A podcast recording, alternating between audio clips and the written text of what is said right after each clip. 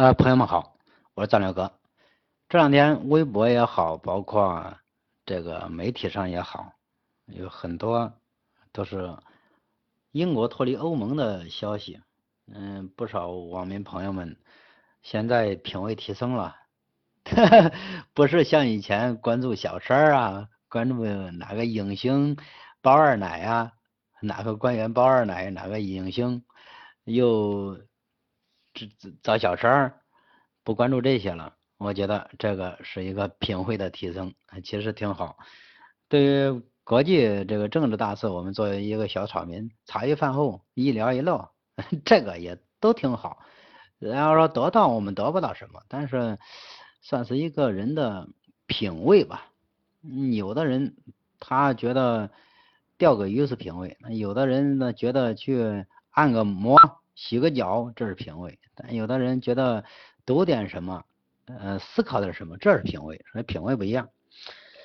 那么今天我也大言不惭，谈一谈英国为什么脱离欧洲。作为一个平民草根，以我的草根视角来给朋友们解读一下。我们首先要看着，我看这个英国为什么脱离欧洲啊？我们首先把它的时代背景、历史渊源给交代一下子。你看啊。欧洲这打了两次世界大战，死伤亡人数这多少啊？嗯，几千万吧。嗯，反正是直接受战争的直接迫害或者间接迫害、间接伤亡的。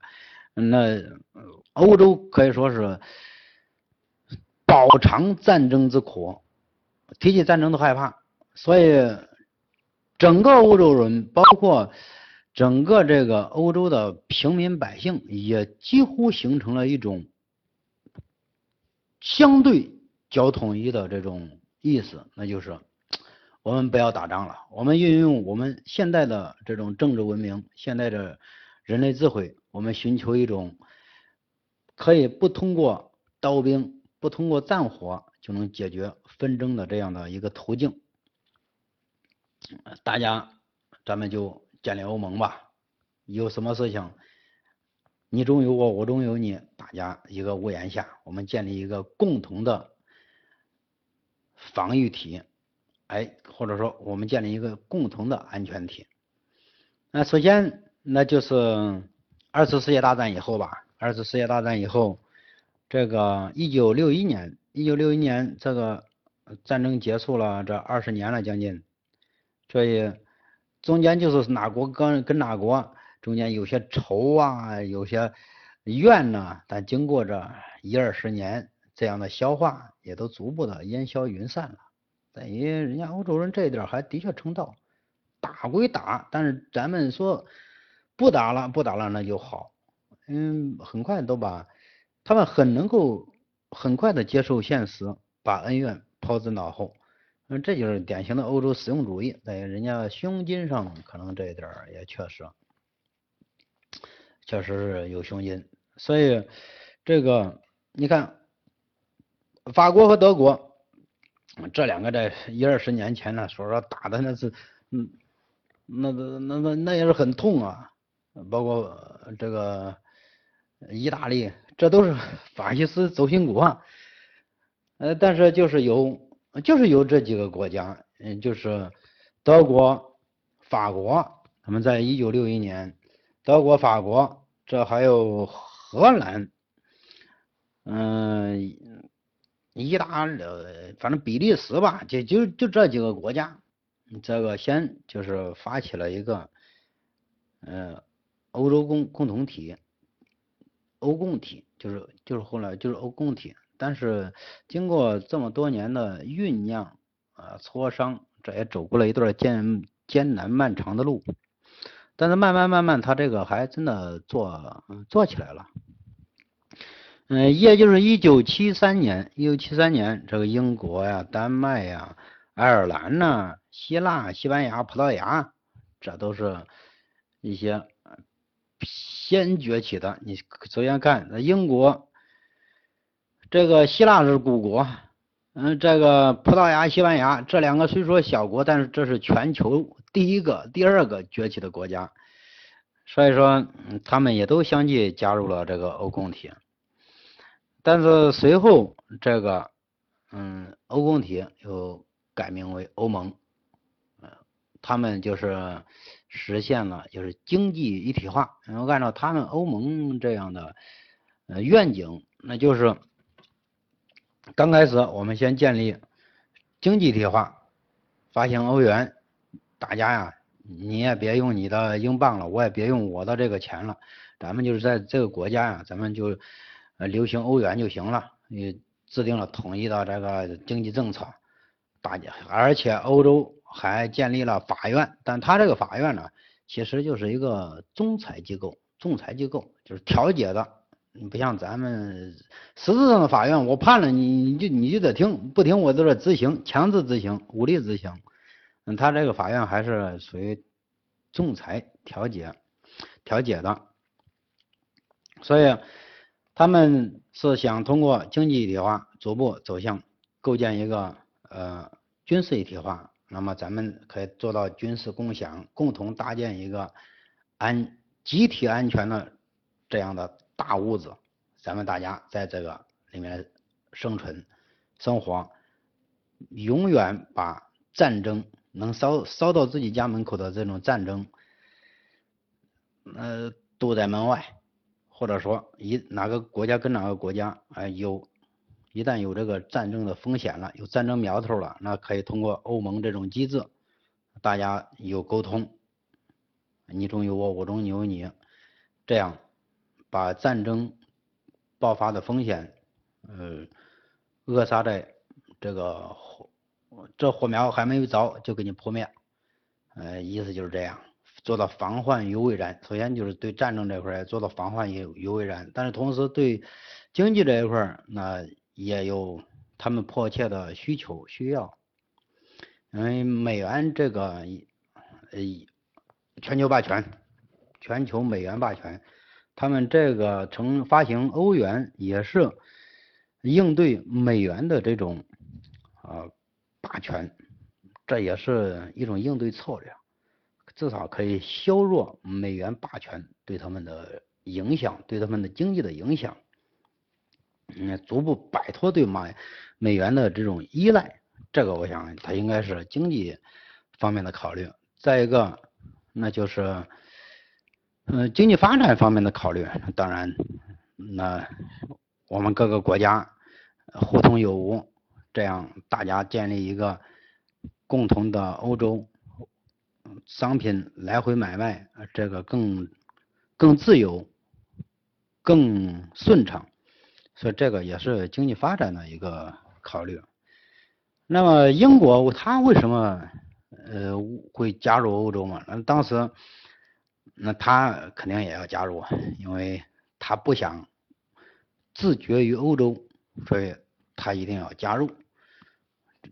不然的话，你人家都天天在一起，今天开会，明天那开会，你成了一个孤家寡人了。你毕竟你在欧洲，虽然他对欧洲没有迫切的利益需要，是没至少没有没有那至少是没有那几个国家有，因为我们看，哎，英国，首先英国啊，它第一，它这个从安全考虑上来说。英国自身也是一个工业强国，也是一个军事强国，嗯，但绝对没有这个美国，这这肯定比不了。但是它和美国有很特别好的关系，兄弟国家，你中有我，我中有你。嗯，你看为什么早些年就是二零零三年，布什要打伊拉克，那布莱尔那为了支持布什，那也要。也要干呐，也要不听反对派的意见，也要派英国的兵去上。咱们那就是向世界宣示，我和美国这个是铁杆兄弟。哎，他打谁，我也得打谁。这个是其实他也没派多少兵，但是这最重要的这是一个宣誓，是一个让大家做个样子，是给国际社会看一看。所以说，美国跟英国他们这个和关系很牢固，有美国这个大粗腿，说至少短期五十年内没有是没有突发状况，嗯，美国我想啊，他的这个世界霸权一下子还真不好动摇，还真不好动摇。当然，他这种嗯霸权主义那会随着多极世界的形成而削弱，但最终他还是守强，他还会是守强。呃，这是，但这是这个安全出于安全考虑，呃，政治方面的需要。呃，出于经济方面考虑，英国更不用加入欧洲了，因为英国本身人家玩，人家发起的工业革命，人家玩金融玩的行的很。你说玩哪一块人家玩的都很行。再一个，英镑自身它就是很坚挺的货币，你这美元、欧元、英镑。可以说美元第一，美元都没有英镑坚挺。嗯，英镑的币值很稳定。你看最近二三十年，我们国家这个货币通货膨胀速度很快，通货膨胀也很剧烈。你首先我们不用作为一个专业的经济学家，我们作为一个平平民衡量通货膨胀的一个指标，那就是我们看我吃的饭贵了多少钱。民以食为天，这一个国家吃的越贵，那说明这个国家，当然这个也也也有点例外啊。但我们看啊，嗯，三十年前，我想那时候，当然那时候我还不记得，三十年前那时候一碗饭几毛、八毛、五毛，就是这个样子吧。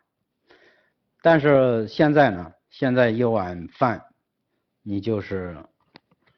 八块一会儿我说普通的面八块十块这个样子，中国的通货膨胀，嗯，达到这个这三十年了，可以说翻了十倍十五倍差不多，就是这个样子十五倍吧，这个是不是专业的统计啊？我们就是用吃的去推敲。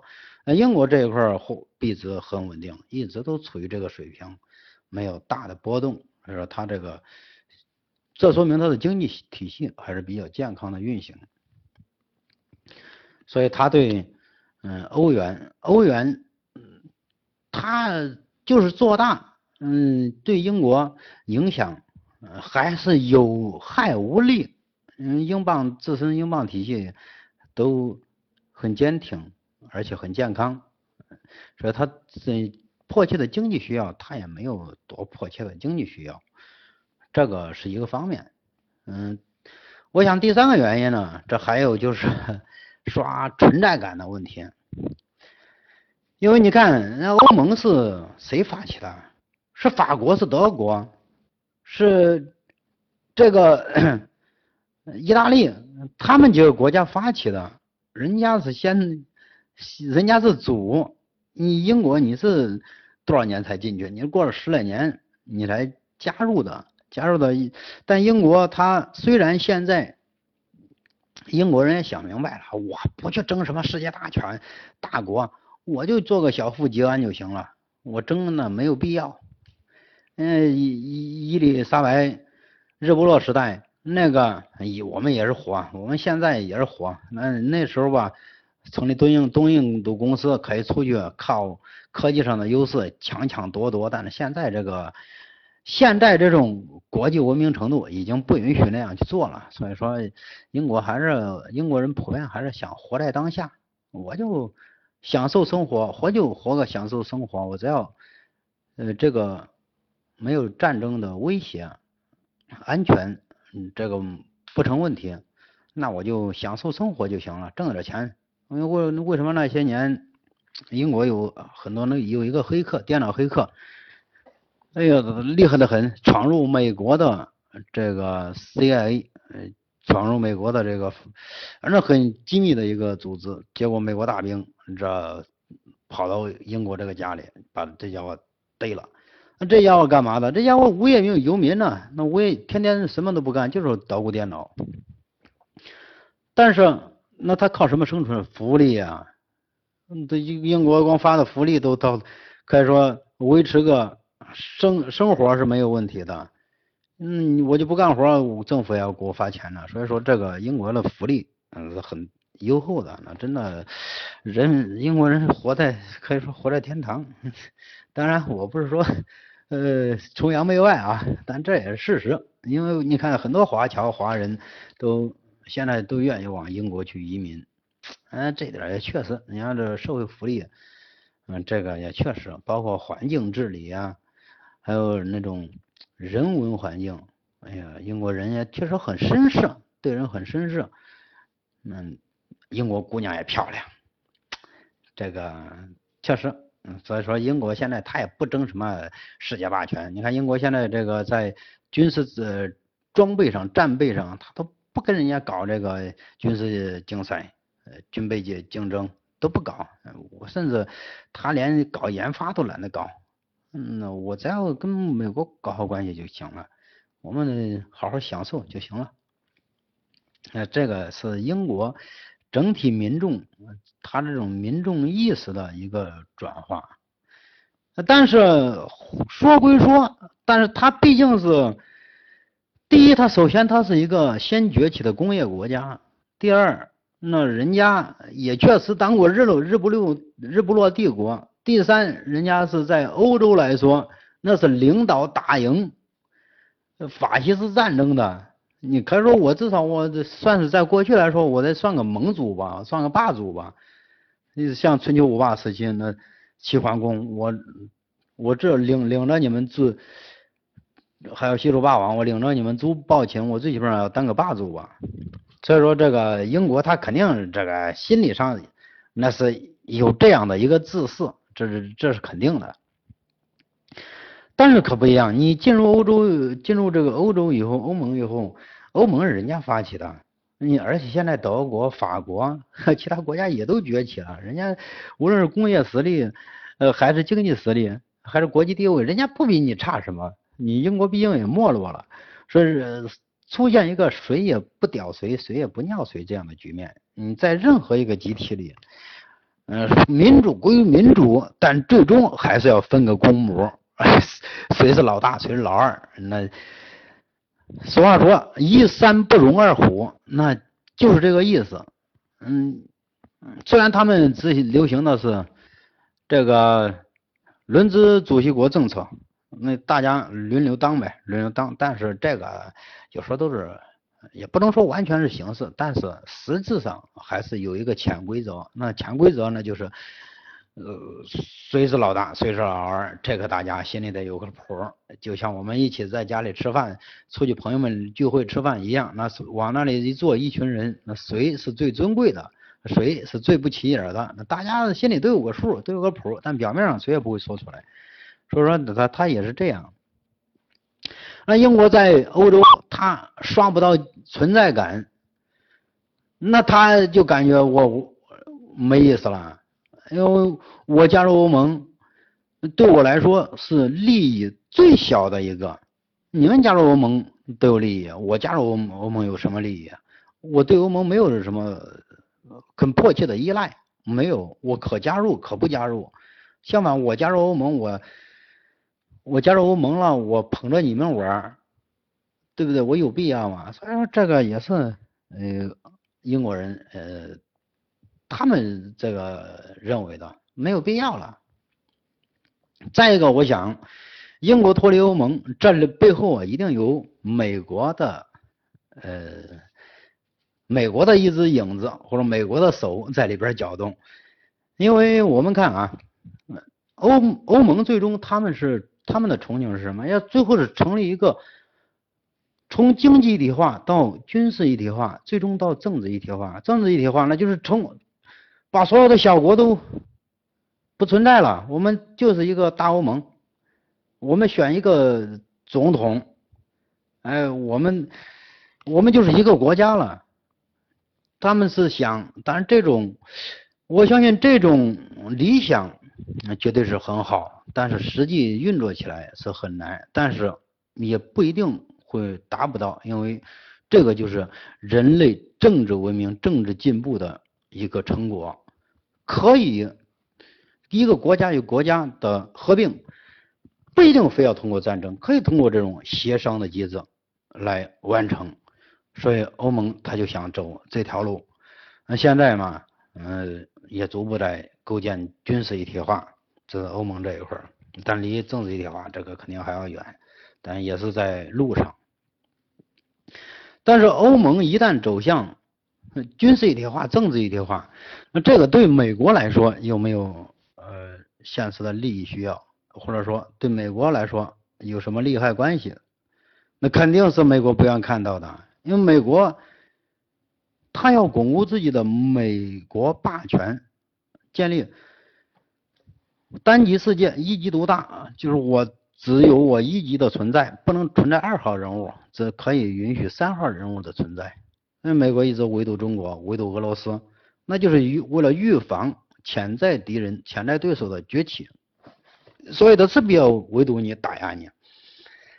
但是欧盟也是一样，虽然他们都是白种人，当然他们白种人，你别看表面上近，但是他仍然是。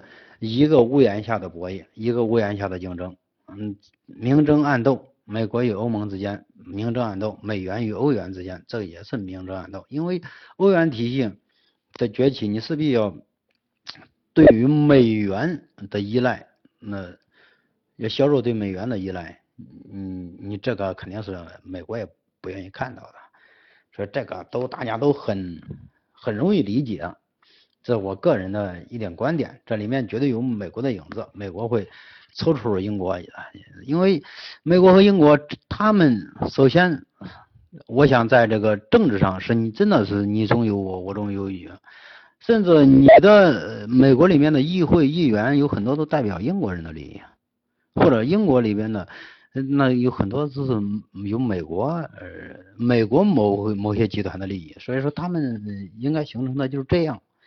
嗯，他大概大致就是这样，所以英国这个就脱离宣布，因为他自己也搞这个投票了，投票有两派，一派就是留欧派，啊，我们支持继续留在欧洲，呃，第二派呢，那就是嗯脱欧派，啊，但脱欧派现在的得票率是百分之五十一，那明显有微弱的优势。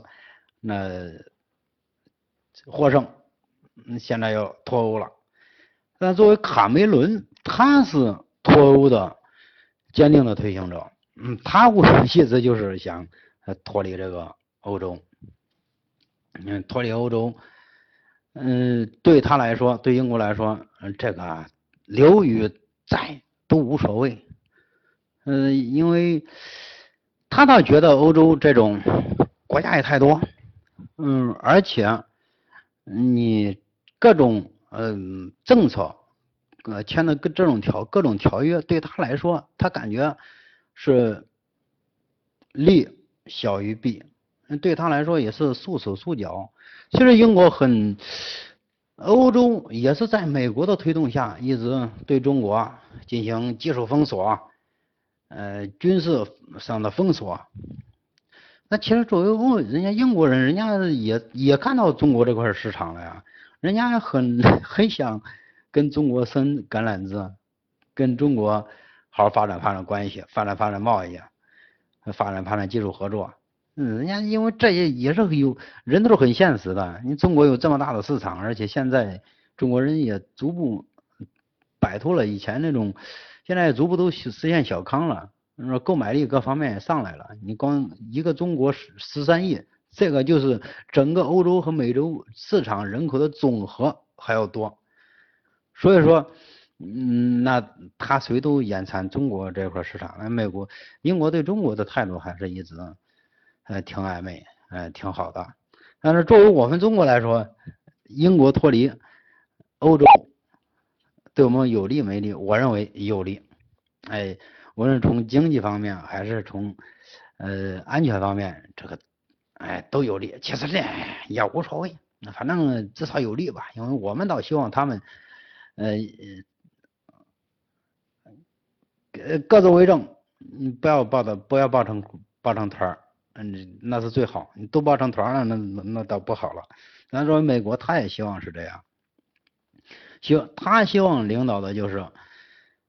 欧洲所有的小国，你们之间就像日本和韩国一样，你们之间嗯都要跟我好，但你们之间不要好。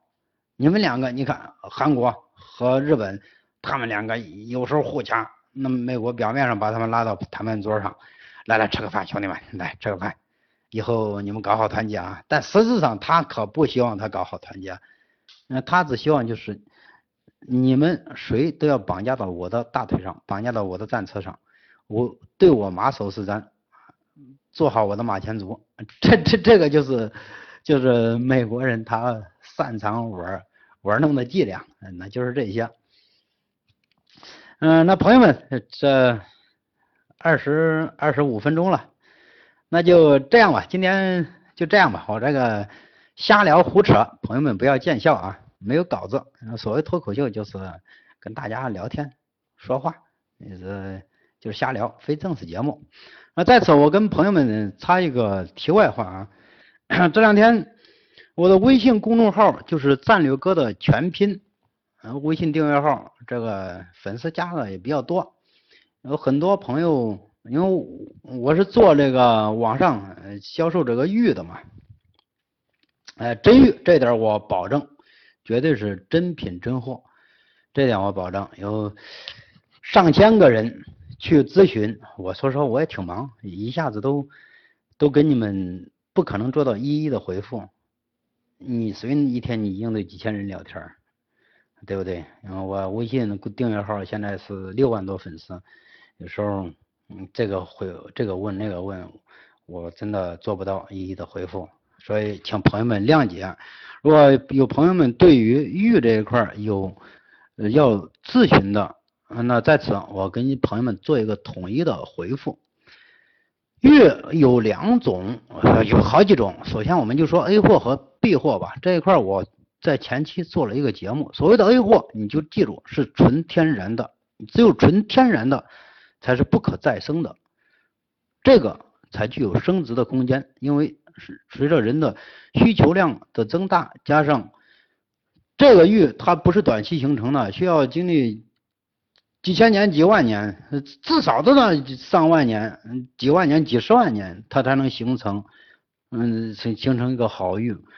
那玉也有优也有劣之分，但相对来说，你要是纯天然的，我们指的就是 A 货。A 货这一块它具有一定的保值升值功能。